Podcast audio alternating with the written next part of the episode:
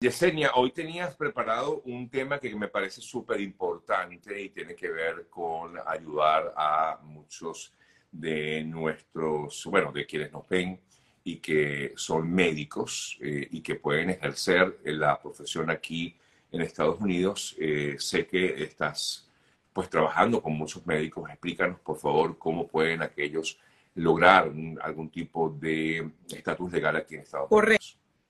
La parte importante eh, de este tema, que yo sé que ya yo lo había mencionado en el pasado, hace tal vez uno o dos meses atrás, sin embargo, este, no me había tomado el tiempo como revisar y no me gusta ser irresponsable con la información, me gusta revisar y tener un poco en la mano una información más clara.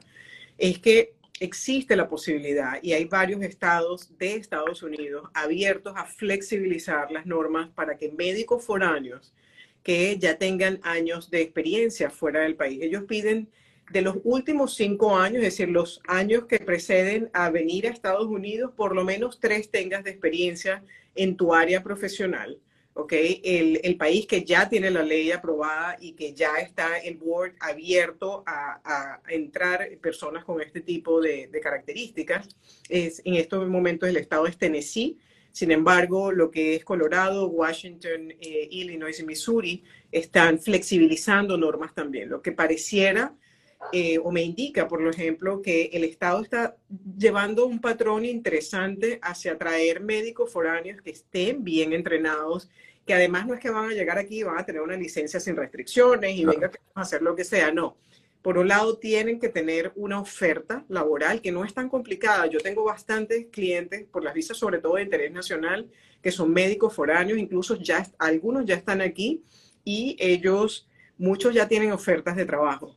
Entonces, si ya tienes las ofertas de trabajo en la parte de salud y estás en uno de estos estados, explora esta posibilidad de que tengas una licencia restringida, porque vas a exigir, ellos te exigen dos años que estés bajo supervisión de eh, médicos licenciados en Estados Unidos para luego liberarte las restricciones de esa licencia y que puedas ejercer tu profesión aquí sin tener que pasar por los largos exámenes que son bastante complicados del board de medicina, que a veces donde se ha comprobado, y de hecho hay estadísticas publicadas sobre esto, que la mayoría de los médicos foráneos que vienen no fallan en la competencia médica, fallan es en el inglés excesivamente técnico que reciben estos exámenes. Entonces, es una lástima tener médicos altamente capacitados que quieren ya venir a Estados Unidos, quieren trabajar aquí, quieren hacer sus aportes y no puedan por un tema de que el inglés lo tienen bien, tienen un inglés para una consulta, para entenderse con las personas en la industria, pero no un inglés excesivamente técnico como el, el inglés de la escuela de medicina, por ejemplo. Entonces, esa parte me parece interesantísima porque yo creo que le va a abrir muchas puertas a muchas personas profesionales en el campo de la medicina para que puedan venir y definitivamente puedan eh, ejercer su profesión aquí, que yo creo que es el sueño de la mayoría de las personas. Yo cuando vine aquí hace 20 años, yo era abogado ya en Venezuela y yo veía la posibilidad de ejercer en Estados Unidos como un sueño, o sea, no sabía si lo podía cumplir algún día. Y yo creo que, pero a mí sí me tocó pasar por el board de, de derecho aquí porque, bueno, no hay en Estados Unidos esta flexibilidad con el derecho. Y esta flexibilidad es muy nueva, esto se aprobó creo que el 2022 y parte del 2023 es que esto ha ocurrido. Sí, Sí, eh, y, mm, pero bueno, pero hay opciones, ¿no? Que eso es lo importante, eh, Yesenia, es un poco lo que estás explicando. Te preguntaban hace rato también que si esto aplicaría para el personal de enfermería también. Por ahora es médicos exclusivamente. Además es importante resaltar que para las enfermeras, que también tenemos casos de enfermeras y conozco otros abogados que hacen este tipo de visas que tienen muchos clientes enfermeras, también es importante que hay una falta de enfermeras. Esto me hace acordar, había una ley que yo no sé si todavía sigue en vigencia, que fue una ley donde se hizo un acuerdo con Filipinas y por eso todavía vamos a clínicas en Estados Unidos, hospitales, y encontramos muchas profesionales de la salud de Filipinas, porque Estados Unidos tuvo que hacer un convenio con Filipinas de visas especiales para poder traer enfermeros al país porque no había suficientes enfermeros. En estos momentos no hay una, em, una ley que les esté haciendo como un waiver de esos exámenes, pero hay mucha necesidad, hay mucha gente aprobada por el campo de la enfermería este, por visas, por visas de interés nacional o, otro tipo de visas. Sí. Eh, de hecho, comentan aquí, y eso lo había leído hace ya algún tiempo, que en Utah también, en el estado de Utah, al parecer están también aprobando varias carreras eh, o visas por varias carreras, ¿no? Sí, hay varias. Este, hay alguien que pregunta que dónde está esto publicado. Lo pueden buscar en internet, está realmente. Incluso se pueden ir a la parte del board de medicina, sobre todo de Tennessee. Hay como un espacio bastante dedicado a explicar paso por paso. Está en inglés lo pueden tratar de, traducir este, para, para que miren exactamente, sabes cuáles son los pasos, cuáles son los requisitos, sigan los pasos. Créanme que vale toda la pena, o sea, vale la pena hacerlo y venir y ejercer aquí, además que, bueno, también contribuir al país en, un área tan importante, ¿no? Y, y, consultan que si una vez que eso se logra, esta persona pudiera llevarse incluso a su familia.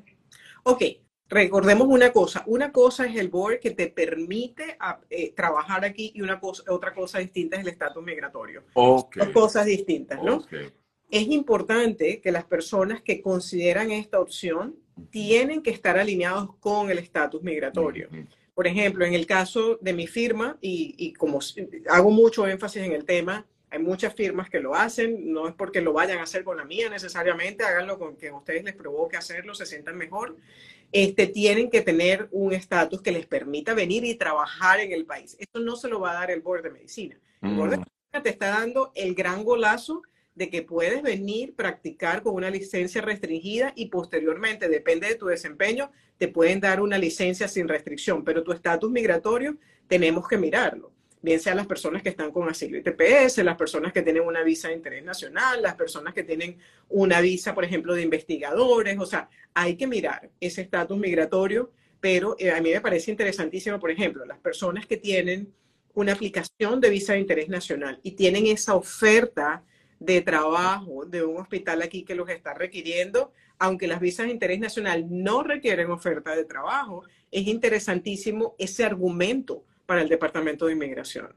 Y en todo caso, esa persona, ¿cómo entraría a Estados Unidos? ¿Bajo qué estatus? Bueno, si ya tiene una visa, por ejemplo, de interés nacional aprobada, entra con residencia. O hay otras que los hospitales le pueden sacar una visa H1B, que es una visa de trabajo, entran al país y posteriormente también pueden llegar a residencia. Pueden tener una visa J, que es una visa de intercambio. O sea, hay, hay varias alternativas que pueden, que pueden mirarlas, definitivamente pero no dejen de explorarlo. Hay alguien que pregunta que si depende de la especialización en medicina. El Word no dice en ninguna parte tienes que ser médico, oncólogo, pulmonólogo, lo que sea. No, realmente este, dice que tienes que tener mínimo tres años de experiencia de los cinco antes de interesarte por venir al país y practicar aquí en el país. Ojo, no es para todos los estados. Todavía no todos los estados están tan abiertos eh, las personas que dicen que repiten los estados, Tennessee, Colorado, eh, Illinois, Mississippi, y Sergio me comentaba de Utah, es verdad, yo lo he, escuchado sobre Utah también. Sí. Bueno, eh, ya lo saben, es una muy buena opción para médicos. De hecho, en una oportunidad, Yesenia, yo también conversé con un médico un poco para orientar a las personas a Correcto. que quieran que sean médicos y que quieran ejercer aquí. Bueno, lo pueden hacer, hay muchas opciones, pero bueno, no es tampoco tan sencillo, pero esto es una excelente manera de, eh, mm, de verdad, de, de, ayudar a muchas personas que son profesionales de la medicina y poder ejercer aquí en Estados Unidos. Bueno, quería, voy ahora a comentar alguna de las, o a leer algunas de las preguntas que hacen nuestros amigos que están conectados. Muchos están relacionadas con lo que, hemos, que hemos hablado eh, aquí. Si son médicos que ya viven aquí, dicen, ah, dice alguien aquí, eh, por cierto. Si ya viven aquí, este, y por ejemplo, han estado practicando de alguna manera o antes de venirse ya estaban practicando la medicina en su país o incluso en un tercer país y lo que hay que probar son estos requisitos. Mínimo tres años de experiencia dedicada a tu a tu a tu área profesional en este caso en la medicina antes de aplicar. Hay que mirar en qué has estado trabajando aquí cómo lo hiciste porque por ejemplo yo tengo eh, muchos clientes que como son médicos en sus países, vienen para Estados Unidos y lo que hacen es eh, sacan el board de enfermería y ya están aquí como enfermeros o están en investigaciones, por ejemplo, un médico, no sé, cardiólogo, y está ya practicando o ha continuado practicando porque está dentro de la investigación. Entonces lo que hay que ver es qué es lo que has hecho aquí. Hay una persona que me corrige y me dice que no es pulmonólogo, tienes toda la razón. Eh, créeme que hago todo lo posible por Lo que pasa es que en inglés, en inglés le dicen eso, pulmonologist, creo que es algo así, ¿no? Correcto. Sí, algo así. No me acuerdo muy bien exactamente. El, Pero disculpe, aquí estamos para aprender todos los sí, Sí, sí, sí. Sí, le dicen algo así, por eso es que me imagino la confusión. Bueno, vamos a, comentar, a preguntar a la doctora otras, otras consultas que hacen ustedes. Hay varias personas que me preguntan, no sé por qué, hay, ¿qué ha pasado con el parol? Si es que hay algo. Eh, Correcto. Eh, el parol sigue vivo sigue respirando, siguen aprobando parol, siguen estando otros pendientes, no hay, eh, no hay mayor noticia en estos momentos, sobre todo con el parol humanitario. Quería hacer un pequeño paréntesis, Sergio, para las personas que ya están en Estados Unidos y tienen empresas en Estados Unidos. He visto con bastante frecuencia personas que vienen, abren su empresa y no la usan, sino que están trabajando, por ejemplo, con su nombre. Si usted tiene una empresa y tiene posibilidades de poner esa empresa y que esa empresa sea la que cobre, la que reciba, porque el cliente sea la empresa, y esto está un poquito más desviado de lo que estamos hablando de inmigración, consulte con su contador cuáles son los beneficios tributarios de impuestos como tal que usted puede tener por tener una empresa en Estados Unidos, en el estado que sea. Hay estados que son más beneficiosos, otros menos beneficiosos, pero eh, últimamente he tenido bastantes correos electrónicos de clientes que me dicen, tengo una empresa pero no la uso, ¿qué hago? ¿La cierro? ¿No la cierro? Eh, póngale especial atención a eso porque pueden tener muchos beneficios por allí. Eh, te consultan, Yesenia, ¿debo notificar a USCIS el extravío de la tarjeta de permiso de trabajo? Debería de notificar porque si está extraviada, tú no sabes a qué manos ha llegado y que alguien esté trabajando con tu tarjeta. Ahora, en la tarjeta de permiso de trabajo sola, cualquier empleador lo primero que va a pedir también es el tema de eh, la tarjeta más el seguro social. Entonces hay que mirar o a veces, por ejemplo, a mí me gusta poner incluso a veces una denuncia en la policía, o sea, hacer un reporte a la policía que se perdió, porque ¿qué es lo que pasa? Eh, cuando las personas se le pierde un documento y si ese documento lo tomó alguien y por alguna razón ocurre algún delito en una esquina o hay un accidente de tránsito y que está por allí tu documento, están tus datos, o sea, podrían pensar que estabas tú involucrado. Entonces me gusta siempre tener un reporte de policía y guardarlo. Sencillo. E, está allí, no pasó nada, perfecto, no pasó nada. Mira, hablando del parol, aquí alguien me comenta, Alexander, me dice, a mi esposa le aprobaron hace 15 días, metimos la solicitud en noviembre del año pasado. Así que bueno. Hay esperanzas. Paciencia. Hay eh, esperanzas. sí, hay algunos que tienen la suerte, que bueno, hay otros que no, pero bueno, algunos eh, siempre eh, tienen este, este problema. Em, a ver, mm, ¿qué otras eh, preguntas hay aquí relacionadas con el tema? Si tengo visa, soy radiólogo, acabo de graduarme, quiero ejercer en Estados Unidos, ¿cómo pudiera ser? Bueno, un poco lo que, hemos hablado los medios.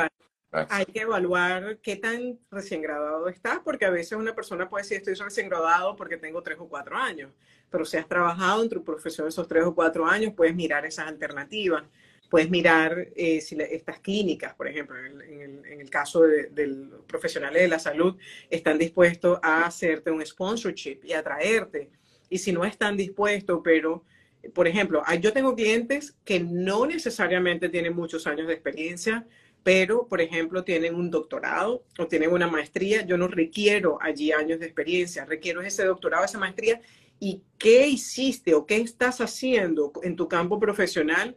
Para poder hacer una visa que te permita tener una residencia permanente. Alguien pregunta insistentemente por los odontólogos. Tenemos muchos casos de odontólogos aprobados en la oficina.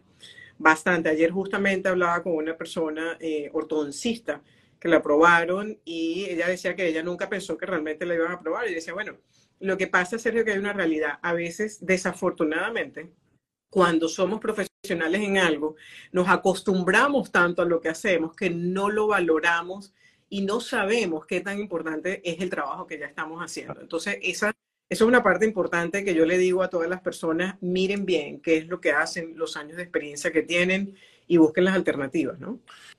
Te consultan, eh, ¿será viable una visa de trabajo para chilenos? Esta persona que me escribe es chilena. Bueno, yo no, conozco una visa especial para chilenos, lo que conozco es la visa de inversión para chilenos, porque Chile está dentro del tratado con Estados Unidos para las visas E2. Este, hay muchos eh, clientes chilenos que tienen una visa E2. Sin embargo, eh, o sea, las visas como tal, aparte de la E2, que es una visa por tratado, no hay una visa para chilenos como tal, con algún tipo de beneficio, no. Alguien pregunta insistentemente por los bioanalistas. Sí, los bioanalistas, pero como todo, no existe una profesión. Existe una carrera desarrollada y evaluamos esa carrera desarrollada. Pero para los médicos, y lo que dije al principio de este live, no están incluidos los bioanalistas, porque los bioanalistas, tengo entendido que no están considerados un médico, es otra profesión distinta. Entonces, no está incluido en el board de medicina eh, el tema de los médicos.